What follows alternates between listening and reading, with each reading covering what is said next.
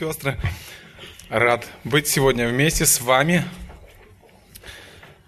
Саша уже читал сегодня из послания к Ефесянам.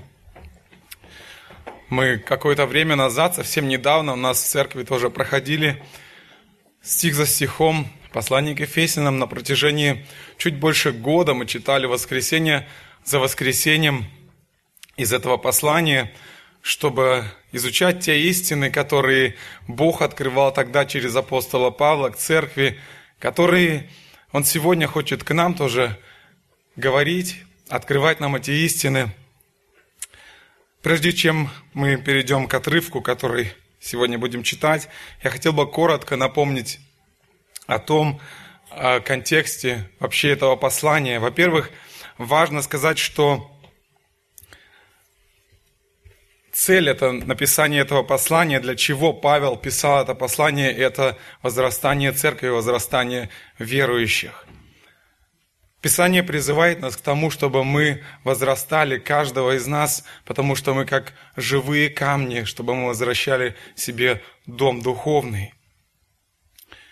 Апостол Павел обращается к верующим и напоминает им о том, что они уже о тех благословениях, которые они имеют в Боге. Он говорит об их состоянии до того, когда они уверовали. Помните, в послании во второй главе он пишет, смотрите, вторая глава, с первого стиха он пишет, «И вас, мертвых по преступлениям и грехам вашим, в которых вы некогда жили по обычаю мира сего, по воле князя, господствующего в воздухе, духа, действующего ныне в сынах противления». Он говорит, вот что с вами было.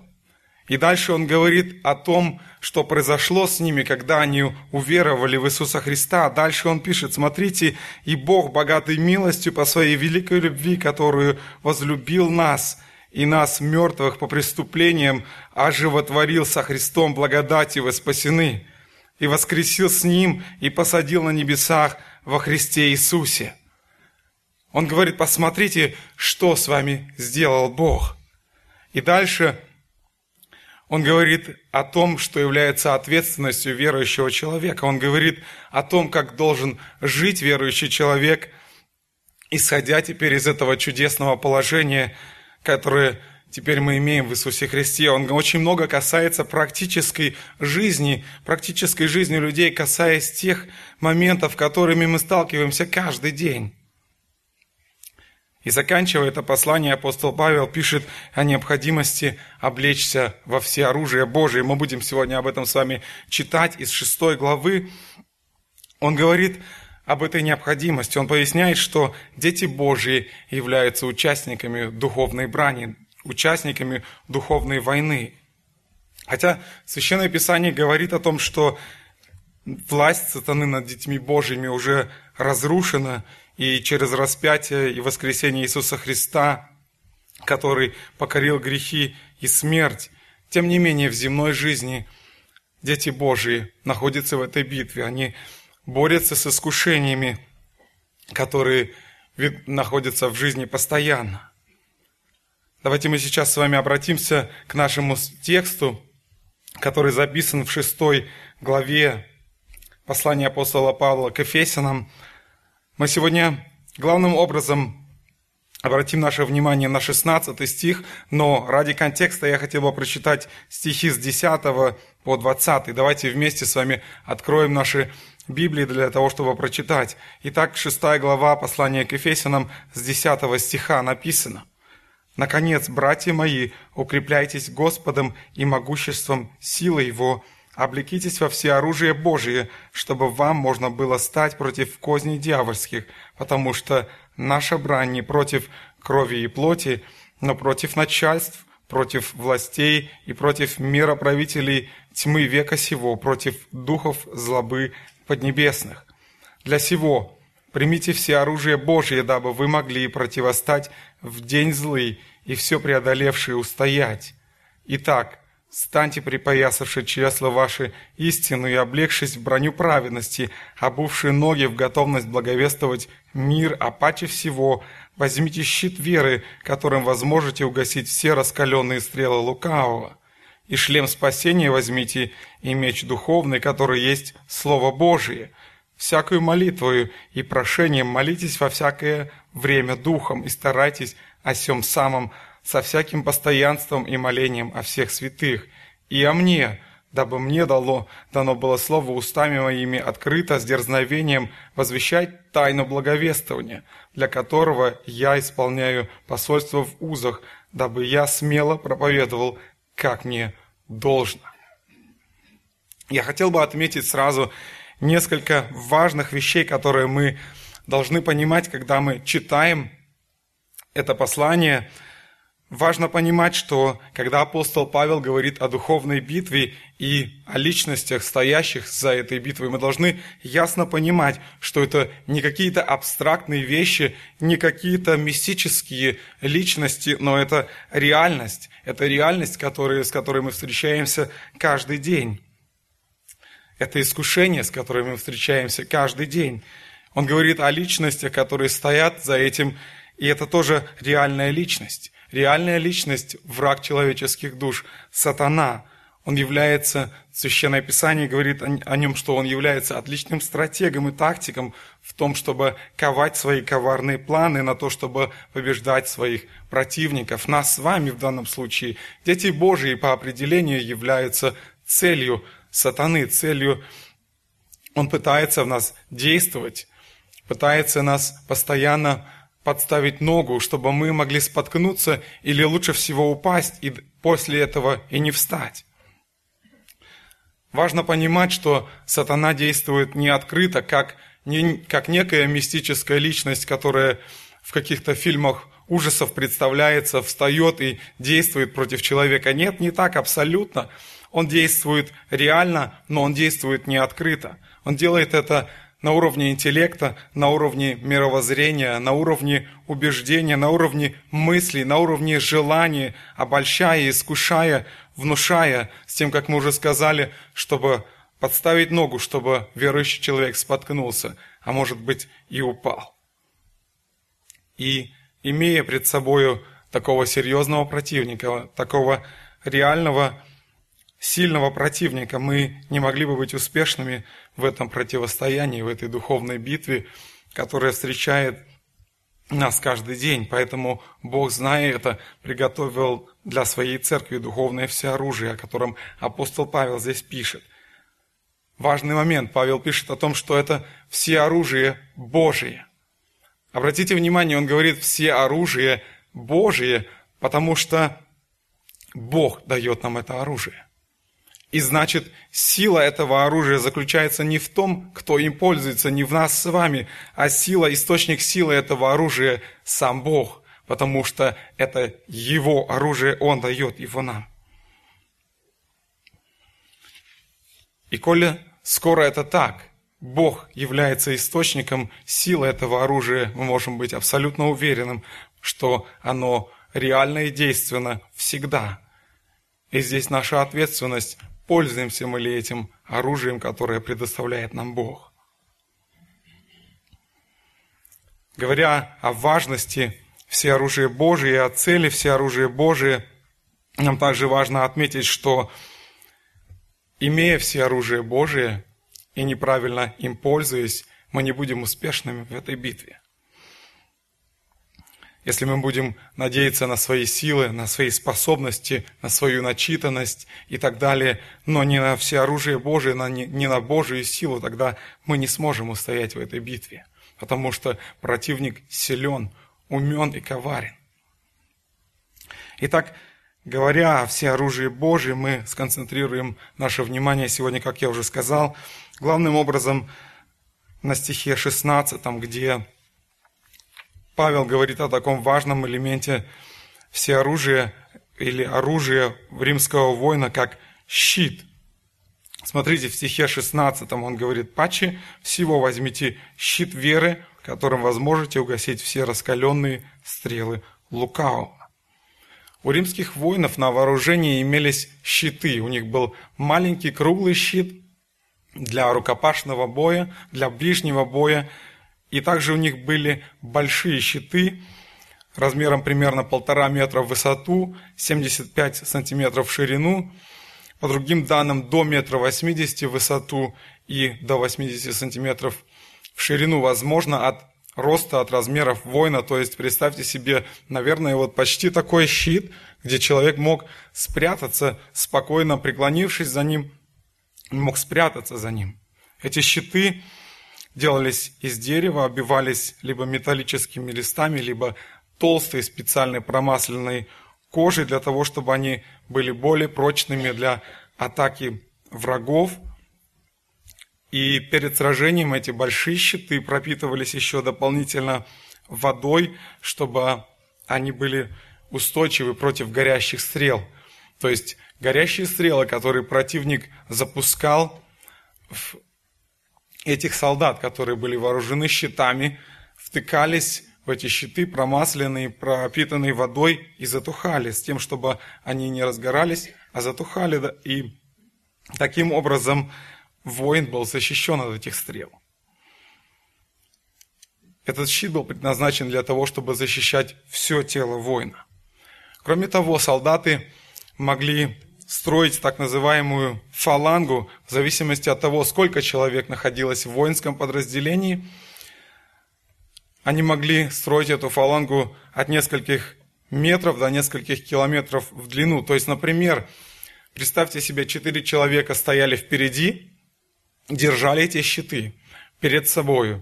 Сзади стоящие брали свои щиты, поднимали над головой у себя и над тех, кто стоит впереди них. Также делали, кто стоит дальше. Потом также делали воины, которые стоят по бокам. И таким образом эта колонна была защищена со всех сторон. И поэтому, когда такая фаланга продвигалась по полю боя, то она была практически не, под, то есть практически не, э, ее трудно было атаковать. И поэтому апостол Павел, обращаясь к нам и говорит о щите веры, он говорит о том, чтобы мы взяли это приспособление с собою, которое фактически делает нас неуязвимыми от нападок нашего противника. Интересный момент, что вера является тем щитом, который уже защищает уже существующие доспехи. Апостол Павел говорит здесь о броне праведности, об обуви, о шлеме Таким образом, щит является той добродетелью, которая сохраняет все доспехи вместе.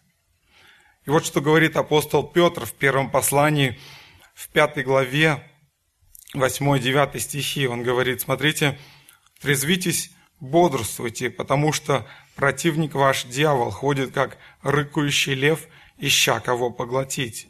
Противостойте ему твердую веру, зная, что такие же страдания случаются и с братьями вашими в мире. Наша вера – это не вера в то, что я просто хороший человек. Не вера в то, что я просто примерный супруг или примерный работник у себя на работе, в том, что я выполняю свои обязанности и так далее. Не в том, что не вера в то, что я хороший сын или хорошая дочь, или хороший брат, хорошая сестра и так далее – Наша вера созидается на достоверном источнике информации, на Слове Божьем. И наша вера укрепляется в знании Божьего характера, который открывается нам через Священное Писание. То есть, если взять это все вместе, вера является тем, что это доверие Божьему Слову, Божьим обещаниям и Божьим путям, которые мы можем найти в Слове Божьем. Божье Слово показывает нам достаточно хороших примеров того, как люди, мужи веры, взяв этот щит с собой, шли по жизни.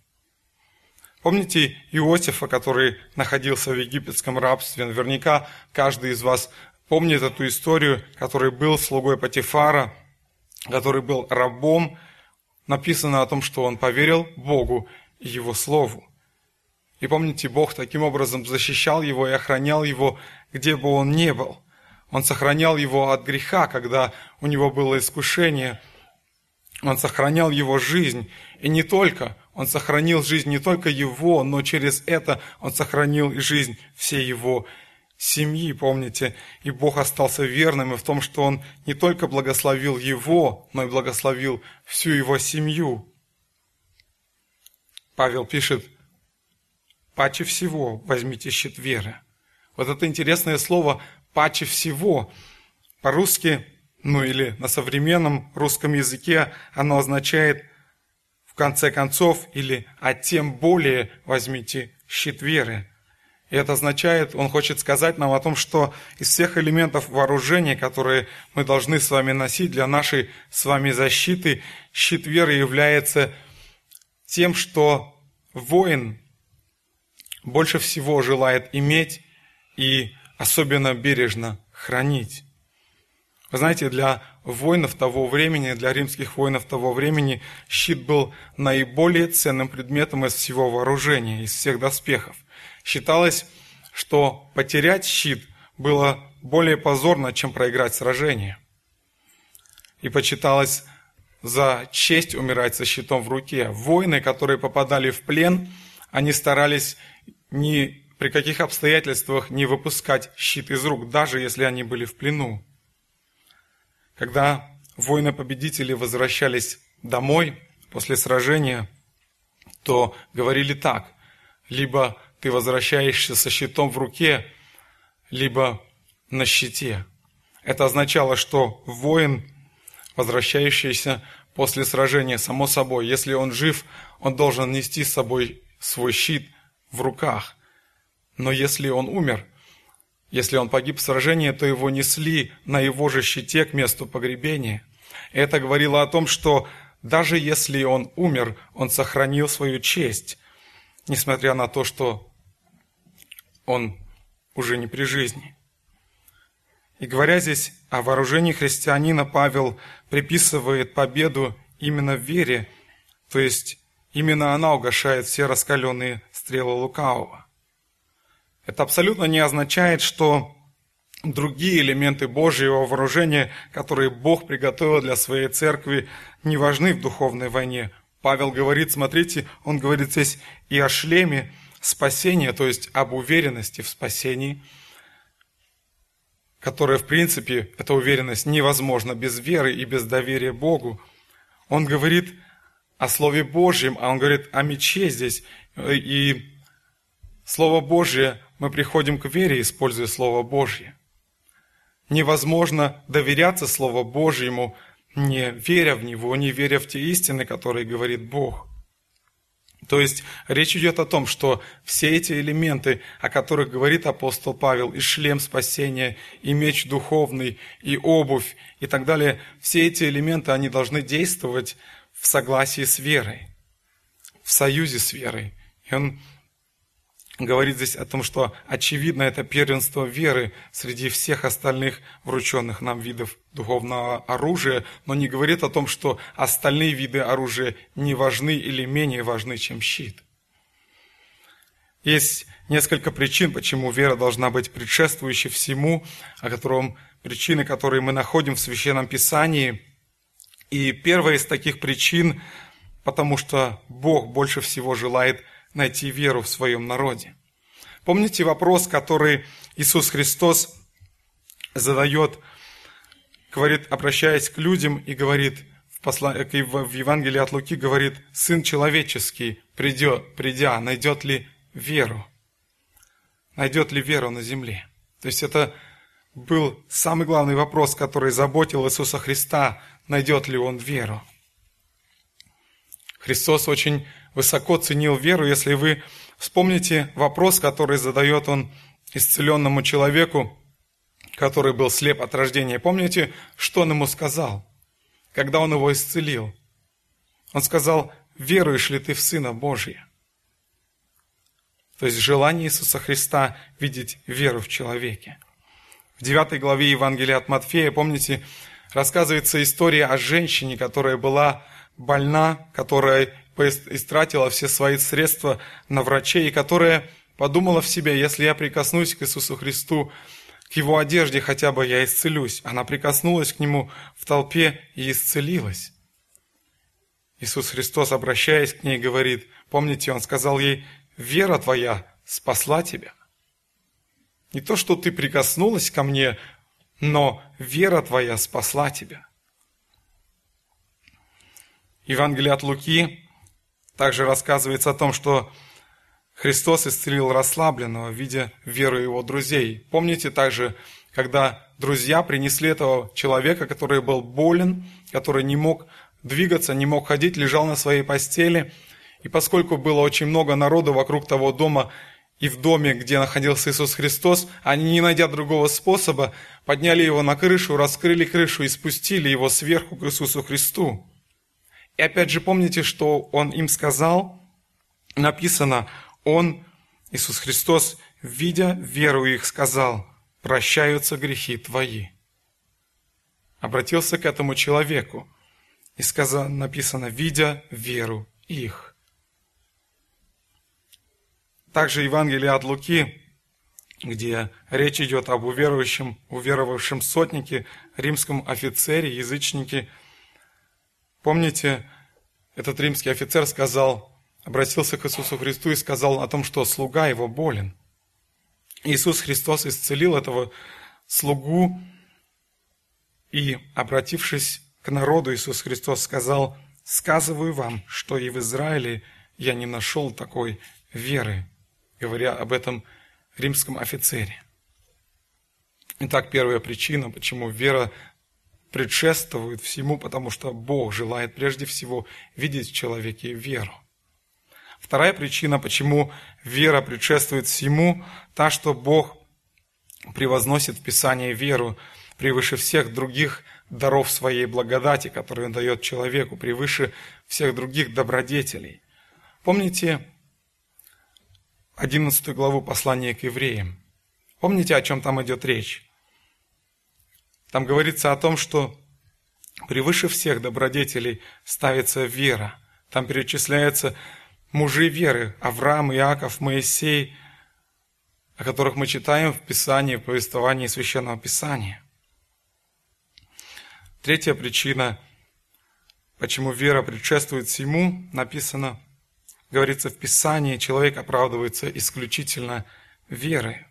Послание к римлянам, 5 глава, 1 стих, утверждает прямо, что мы оправдались верой, оправдавшись верой, имеем мир с Богом через Господа Иисуса Христа. Человек ничего не имеет добавить к этому, ничего не может добавить, чтобы обрести спасение – кроме как получить веру, получить спасение по вере. И если бы не так, то спасение зарабатывалось бы по нашим делам. Помните также, апостол Павел, послание к римлянам, пишет о том, что, поверив, Авраам поверил Богу, и это вменилось ему в праведность. Опять же, Священное Писание ставит на первый план праведность через веру. Поэтому Бог вменяет нам праведность Иисуса Христа. Не потому, что мы что-то сделали, не потому, что мы чем-то заслужили, не, не потому, что тем, что мы что-то хорошее сделали, но наоборот, потому что Иисус Христос сделал что-то для нас. Верой, опять же, мы устраняем с себя собственную праведность и верой принимаем на себя праведность, которую дает нам Иисус Христос – потому что мы не способны приложить ничего, кроме нашей веры. Четвертая причина, почему вера предшествует всему, почему апостол Павел говорит, прежде всего возьмите щит веры, потому что вера влияет на все остальные добродетели, на все, что мы можем иметь, вера влияет непосредственно как первый и самый важный фактор. Смотрите, почему я делаю что-то? Потому что я верю и не наоборот. Я верю, и поэтому я делаю. Смотрите, так говорит Слово Божье. Апостол Петр во втором послании пишет, то вы, прилагая к этому все старание, покажите в вере вашей добродетель, в добродетели рассудительность, в рассудительности воздержание, в воздержании терпение, в терпении благочестие, в благочестии братолюбие, в братолюбие и любовь. Еще раз. То вы, прилагая к этому все старание, покажите в вере вашей добродетель, в добродетели рассудительность, в рассудительности воздержание, воздержание терпение, в терпении благочестие, в благочестии братолюбие, в братолюбии любовь. Смотрите, Библия говорит о том, что все начинается с веры. Вера, вера является тем, что ведет за собой все остальные добродетели, как локомотив. Дальше пятая причина. Вера помогает одержать победу в духовном сражении. Как мы уже сказали, верующий человек по определению является целью сатаны. И верующий человек каждый день находится в этой духовной битве. Священное Писание говорит нам о прекрасных примерах того, как вера отражает раскаленные стрелы лукавого. Когда мы говорим об этих раскаленных стрелах, это не что-то мистическое, но это реальные вещи, реальные вещи, через которые действует лукавый. Писание говорит похоть плоти, похоть очей, гордость житейская. Это то, что от грехопадения близко человеку, и этим пользуется дьявол, и через это он действует в нас. Помните историю о Ное, которого вера защитила от давления мирского окружения? Ведь очень часто мирское или мнение окружающих для нас очень важно. И очень сильно оно на нас оказывает давление. И помните эту историю о Ное. Бытие написано так, 6 глава, 22 стих. «И сделал Ной все, как повелел ему Бог, так и сделал». Представьте себе, или представьте себя на место этого человека, на месте этого Ноя. Сейчас хорошо как бы читать повествование и думать, ну да, окей, Ной молодец, хорошо так поступил, поверил Богу. Но представьте на секунду себя на его месте. Бог сказал, я наведу потоп и будет литься дождь. Если вы находитесь на месте Ноя, то вы в жизни не видели дождя.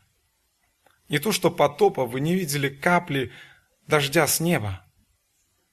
Потому что написано, что тогда земля увлажнялась росою. Это нам сейчас легко себе представить о том, что такое стихия, о том, что такое волны с десятиэтажный дом, которые поднимаются, морские волны и сметают все на своем пути. Это сегодня мы можем себе представить мощнейший ливень, который идет много дней, но тогда такого не было. И смотрите, что написано о Ное в посла... К евреям написано, верою Ной получил откровение о том, что еще не было видимо.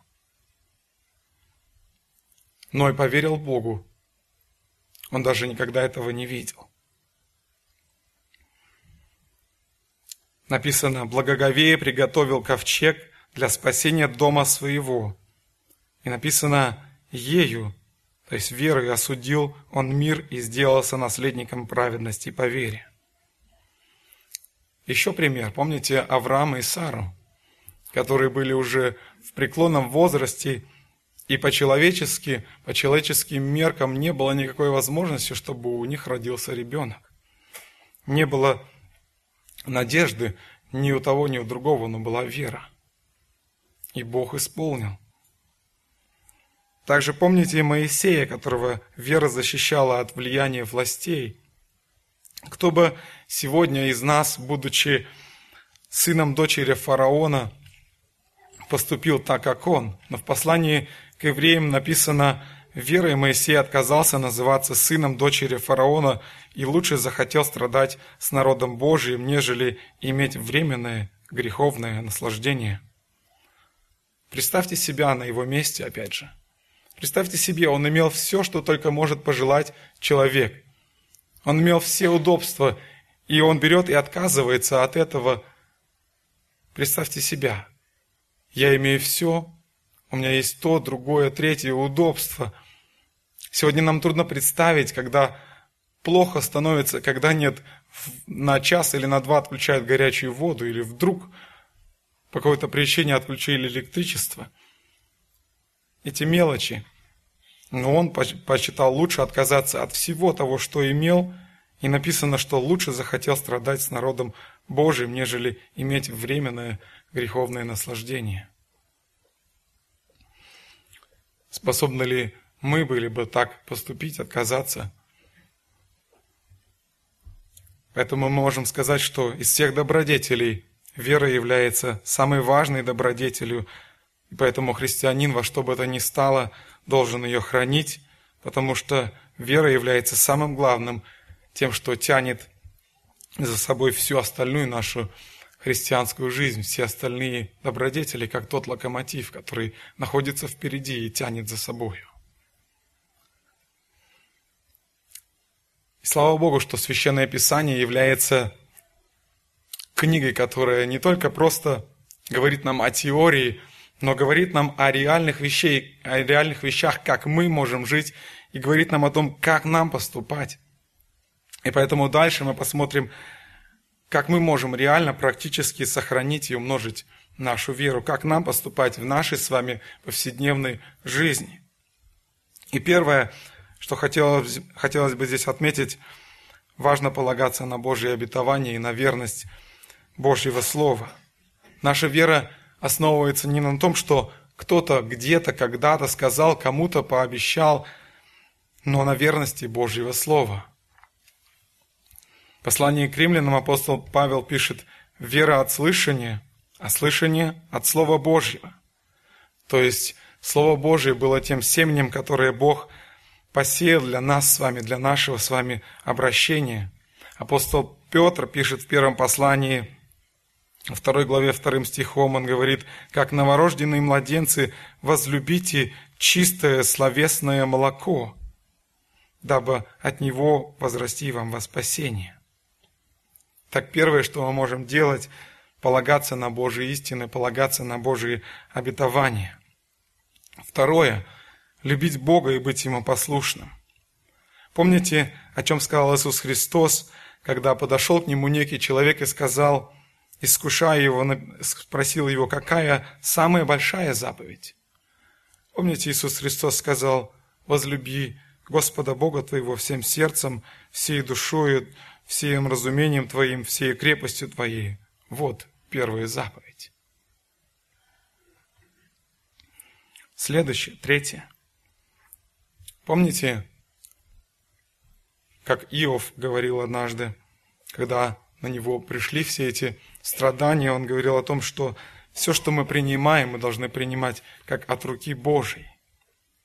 Апостол Павел также писал в послании к филиппийцам, в 4 главе, он говорит, находясь в этих ужасных условиях в тюрьме, он пишет, ибо я научился быть довольным тем, что у меня есть. Умею жить и в скудости, умею жить и в изобилии, насыщаться и терпеть голод, быть в обилии и в недостатке. Способны ли мы так сказать? Это урок для нас, чтобы мы могли любые изменения в своей жизни принимать как от руки Божией. Помните, когда к Иову подошла его жена и говорит, ну что ты, похули Бога и умри, наконец. А он говорит, неужели мы будем принимать от Бога доброе, а злого принимать не будем? Четвертое. В молитве не спешите разочаровываться в Боге. Ожидайте ответа на молитву. Помните, однажды Иисус Христос – рассказал притчу о том, что надо всегда, ну, надо навсегда молиться и не унывать. Помните, он рассказал о неком судье, которому приходила вдова и упрашивала «защити меня от моего соперника».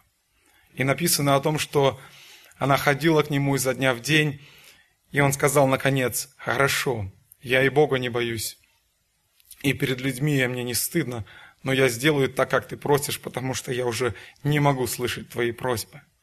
И помните, Иисус Христос в конце сказал, неужели, если так сделал неправедный судья, неужели Бог, который есть судья праведный, неужели Он не услышит вас и не поможет вам? Бог намного лучше. Важно, знаете, чтобы наша вера не была похожа, возможно, вы слышали эту маленькую историю на ту женщину, которая была пожилая женщина, которая молилась. Перед ее домом была большая гора, и она молилась, смотря в окно, молилась о том, чтобы Бог как-то убрал эту гору, потому что ей трудно идти через эту гору, идти в церковь на служение. Она молилась и просила, Господи, помоги мне, пожалуйста, убери эту гору. И когда она открывала глаза, эта гора все еще стояла на этом месте, где она и была и прежде, и она говорила, я так и знала, что она там останется.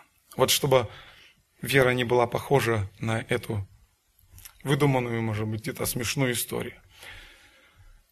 Следующее, важно с радостью переносить испытания, которые Бог допускает. Апостол Петр пишет в первом послании об этом радуйтесь, поскорбев теперь немного, если нужно, от различных искушений, дабы испытанная вера ваша оказалась драгоценнее гибнущего, хотя и огнем испытываемого золота к похвале и чести и славе. Знаете, легко благодарить Бога за то, что хорошо. Легко благодарить Бога за то, что тепло, за то, что светло, за то, что мы имеем что покушать, что одеть. А смогли бы ли мы быть благодарными Богу, если бы мы находились в той ситуации, в которой находятся сегодня люди, которые бегут из Сирии, которые бегут от войны, которым нечего одеть, которым негде жить, смогли бы мы тогда благодарить Бога?